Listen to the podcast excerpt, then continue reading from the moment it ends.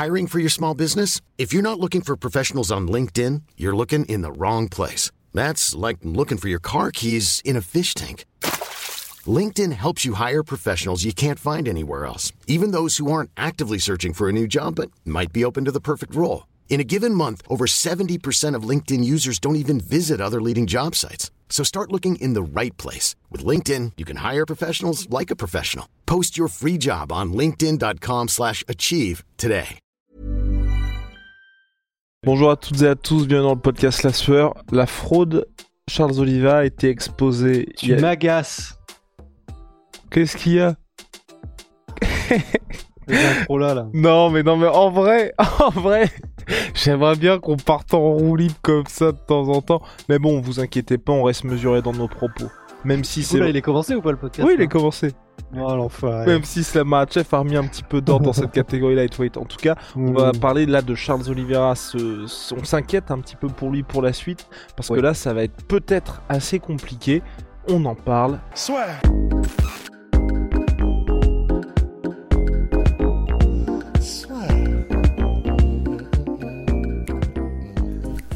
entre dans l'octogone avec Unibet. Qui sera le vainqueur du combat En combien de rounds Fais tes paris sur l'app numéro 1 et profite de 150 euros offerts sur ton premier pari. Charles Oliveira, euh, vous vous souvenez, euh, moi, ça fait un petit moment que je m'inquiète pour lui. Je crois c'est à partir de Dustin Poirier où j'ai commencé à me dire ça devient chaud et qu'en gros, moi, je retenais toujours ce qui s'était passé avant les, déf- avant les victoires, pardon, plus que le résultat du combat pour dire bah attention, le mec s'est pris un knockdown. Certes, il est revenu, mais ce qui faisait que j'étais jamais complètement dans le train Charles Oliveira parce que je me disais bah le gars à chaque fois traverse des trucs de ouf. Là, on est quand même dans une situation où il y a eu cette défaite contre Charles et contre Islam Makhachev, un nouveau knockdown encaissé. Donc là, ça fait quatre combats de suite que le mec se prend un knockdown ou plus. Et cette fois, malheureusement, il a perdu. Au mieux, son prochain adversaire, enfin quand je dis au mieux, stylistiquement, dans le sens, à mon avis, il se fera pas forcément mettre KO encore que, au regard de ce qui s'est passé à l'UFC 280. C- C'est Benil Dariush. Est-ce que Big Rusty, là, on n'est pas dans une phase qui risque d'être peut-être compliquée pour Charles Oliver? Bah, en fait, moi, ma hantise, c'est vraiment qu'il termine sa carrière comme Tony, en fait. C'est ma plus grosse hantise. C'est que son style de combat à la manière d'un Tony Ferguson qui devait à chaque fois traverser des knockdowns, traverser l'enfer pour ensuite trouver une solution. Charles, c'est un peu ça aussi. Et j'ai très peur que une fois qu'il perde en vitesse, euh, mais en vitesse pas dans le sens de sa carrière, quoi, juste en vitesse en tant que euh, la vitesse de ses coups, parce que il, est, il est rapide, il est puissant, il est vif, il a un bon coup d'œil. Mais si jamais il perd sa vitesse, il n'a pas une profondeur technique qui est comme celle d'un Adesanya qui n'a pas forcément besoin d'attributs physiques, même s'il les utilise bien. Mais c'est parce qu'il est extrêmement intelligent dans son striking que il se repose pas tant sur ses attributs physiques euh, comme sa vitesse de réaction, sa vitesse euh, tout court, etc. Et j'ai très peur que de la manière que Tony, lorsqu'il a commencé à ralentir physiquement, ça tout a commencé à prendre un petit peu l'eau. J'ai très peur que ce soit la même chose quand Charles, euh, quand il va arriver à la même chose à Charles. Et bah, on sait donc que son menton, il tient parce que il se relève à chaque fois qu'il y a un knockdown, mais il les prend quand même.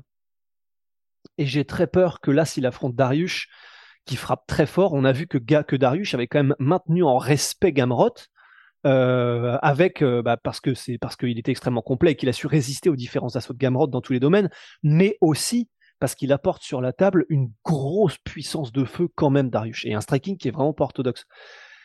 Et voilà, c'est là où on en est, c'est que c'était un peu le combat charnière. On le disait juste avant le combat de Oliveira, c'est s'il gagne, ça peut vraiment être le goat des lightweights, mais s'il perd, on peut peut-être commencer effectivement à, à avoir quelques angoisses parce que ben là, on s'y attendait même pas, mais il a d'abord perdu debout avant de perdre au sol. Et voilà, voilà où on en est à peu près, c'est-à-dire que là, le prochain combat, probablement, de la même manière qu'il y a eu un combat contre Geji euh, pour Tony Ferguson, où on s'est dit, ouf, c'est chaud, et qu'ensuite il a perdu tous les autres qui, ont suivi, j'ai très peur qu'il y ait eu ce combat-là contre Islam, où on s'est dit, ouf, c'est chaud, qui perd celui contre Darius si ça se fait, et de manière spectaculaire, et qu'ensuite euh, il y ait une fin de carrière comme ça, où on a on voit un personnage qu'on aime plus que tout mais encaisser quand même beaucoup, quoi. Et surtout, ce qui est compliqué avec cette catégorie-là, c'est que vous pouvez le voir quand vous regardez le classement, le top 15, c'est qu'il y a beaucoup de tueurs à gages et toute cette nouvelle génération qui arrive, qui pousse aussi. Et c'est là où moi j'ai un petit peu peur pour Charles Oliveira, c'est que ce soit des gars qui vont avoir plus le profil grappleur ou des mecs qui vont avoir plus le profil striker, c'est que dans les deux cas, ça peut être un petit peu compliqué à regarder parce que j'ai pas non plus envie moi d'assister au premier combat de Charles Oliveira où va y avoir un face plant ou en tout cas qui va potentiellement se prendre un sale KO.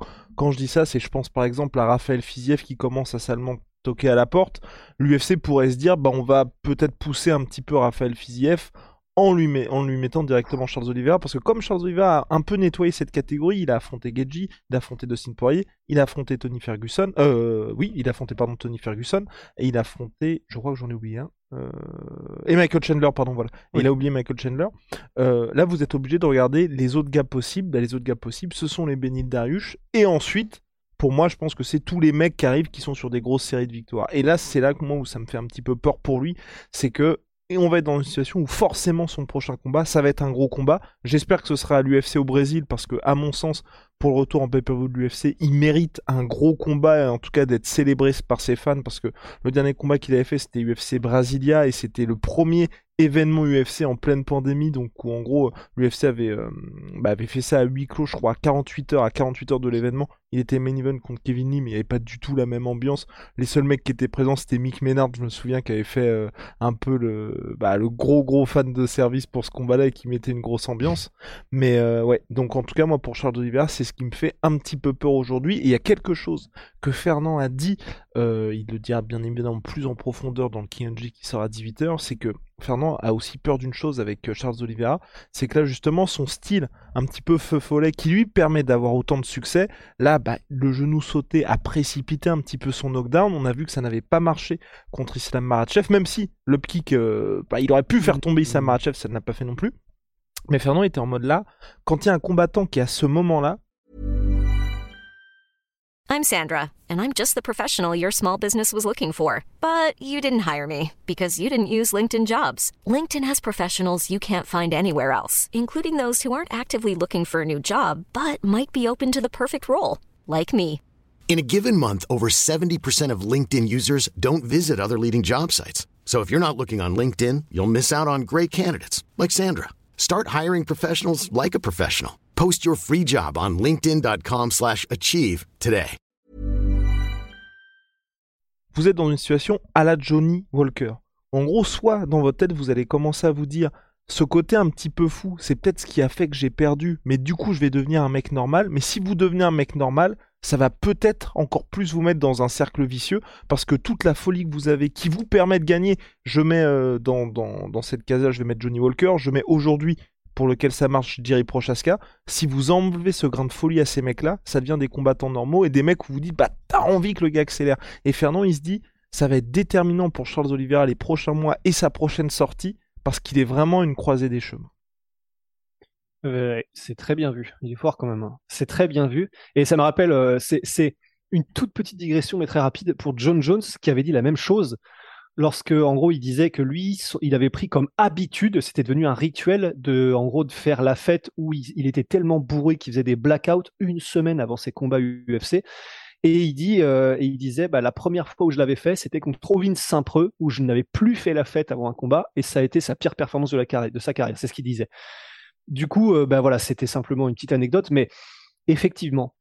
Et mais après, euh, en fait, c'est vrai que c'est étrange parce que j'ai envie de dire, je ne vois pas Oliveira combattre autrement que comme il combat maintenant. Mais bah, probablement que j'aurais dit la même chose juste avant, effectivement, qu'on voit un énorme changement chez euh, Johnny Walker. Johnny Walker. Après, euh, le changement chez Johnny Walker. Il a aussi changé de camp aussi. Ouais, voilà, c'est ce que j'allais dire. Et peut-être effectivement qu'il est tombé sur donc un John Cavana qui, bah, probablement, lui a dit on va organiser, quadriller, rendre plus prudent ton style. Et donc là, effectivement, c'est devenu plus compliqué c'est pas le genre de la maison de Charles Oliveira que de quitter Shootbox, de quitter Diego Lima. Son bah, il, s'est quand même fait tatouer dans le dos, donc oui, euh, ce serait ouais. ouais. Bah, cela dit, Darren Till s'est fait tatouer son ex euh, sur le bras. Et Complètement. Oui, on, sait ce qui, ce qui est arrivé après.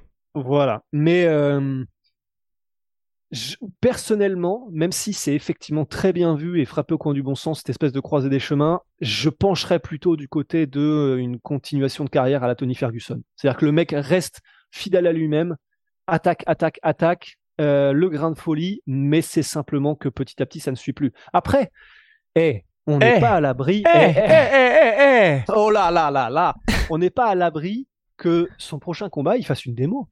Enfin, c'est ça qui est.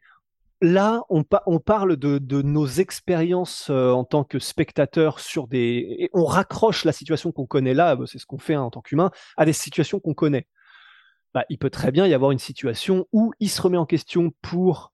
Maintenant qu'il a en plus. euh, et c'est pas un petit. Mais combien il y a eu que- de démos de Charles Oliveira Attends, mais justement, justement, alors il y en a bon, il- bon, mais euh, là, tu sais, il a eu son opération aux yeux. Oui. Justin Gagey, il y a eu un avant-après son opération aux yeux en termes de style, Complètement. et il a été, il a été totalement différent une fois qu'il n'a plus eu à avoir ce style de je reste proche et en gros j'attends d'en prendre une pour savoir où le mec est pour moi-même en renvoyer une. Oliveira a fait la même opération à l'œil. Si ça se trouve, il va se ramener avec un style beaucoup plus. Euh, ce sera pas précautionneux, mais ce sera. euh, il prendra peut-être moins de coups. Alors là, ça s'est pas vu du tout. Non, et puis un peu Donc, plus sniper aussi, hein, parce qu'en tout cas, il a peu la sniper. puissance, il a le, cet instinct de tueur. Donc, euh, ouais, Donc, si ça se trouve là, peut-être que, et, et ça m'étonnerait pas, peut-être qu'il s'est dit, j'ai un tel avantage debout, comme on le croyait tous, que il a pris trop de risques. Les, les genoux sautés qu'il fait sur même les setups, c'est malgré tout un risque. hein. C'est, on l'a vu aussi au Bellator euh, dans le combat entre Pitbull et Adam Borix. Tu peux, si tu ne les set up pas les genoux sautés, tu te fais choper euh, contre un mec qui est très très bon et qui a un coup d'œil. Mais ça, ça peut aussi donc être parce que bah, il s'est dit, je risque rien. Euh, de toute façon, voilà, si ça va au sol, ça devrait aller. Et donc, il a commencé à faire pas n'importe quoi, mais à pas y aller de manière euh, méthodique.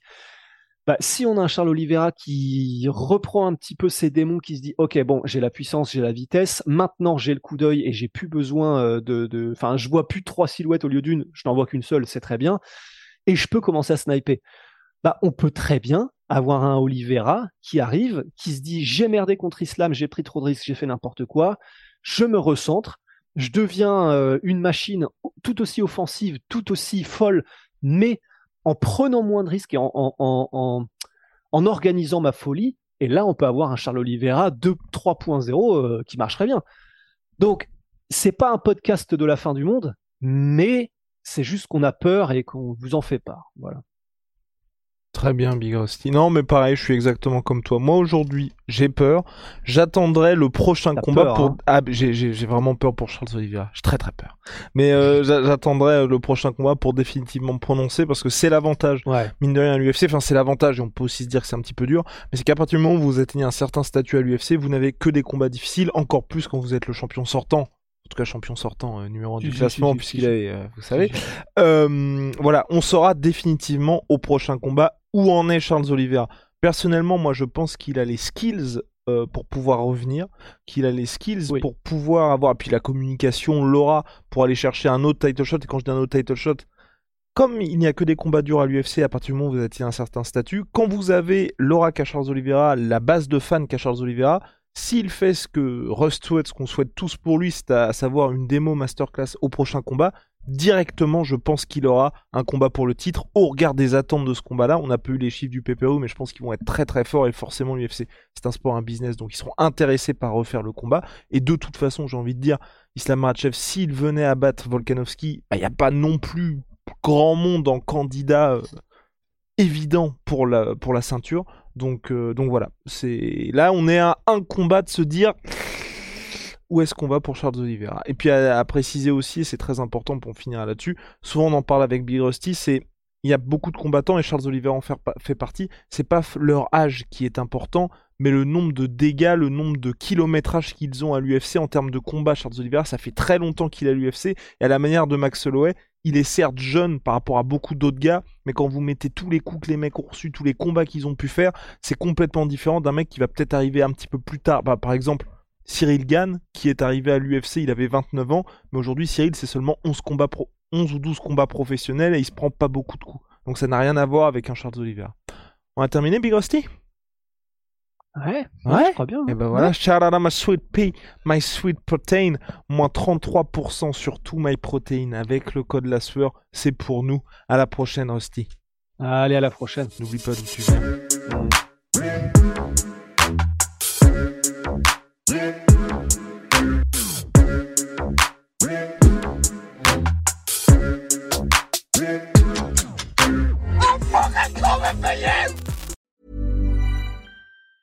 Even on a budget, quality is non-negotiable. That's why Quince is the place to score high-end essentials at 50 to 80% less than similar brands. Get your hands on buttery soft cashmere sweaters from just 60 bucks, Italian leather jackets, and so much more. And the best part about Quince, they exclusively partner with factories committed to safe, ethical, and responsible manufacturing. Elevate your style without the elevated price tag with Quince. Go to quince.com slash upgrade for free shipping and 365-day returns. Et voilà, c'est la fin de votre épisode du podcast La Sœur. Si ça vous a plu, n'hésitez pas à nous mettre les 5 étoiles sur Apple Podcast ou sur Spotify. Vous pouvez aussi nous laisser un petit commentaire, ça nous aidera beaucoup.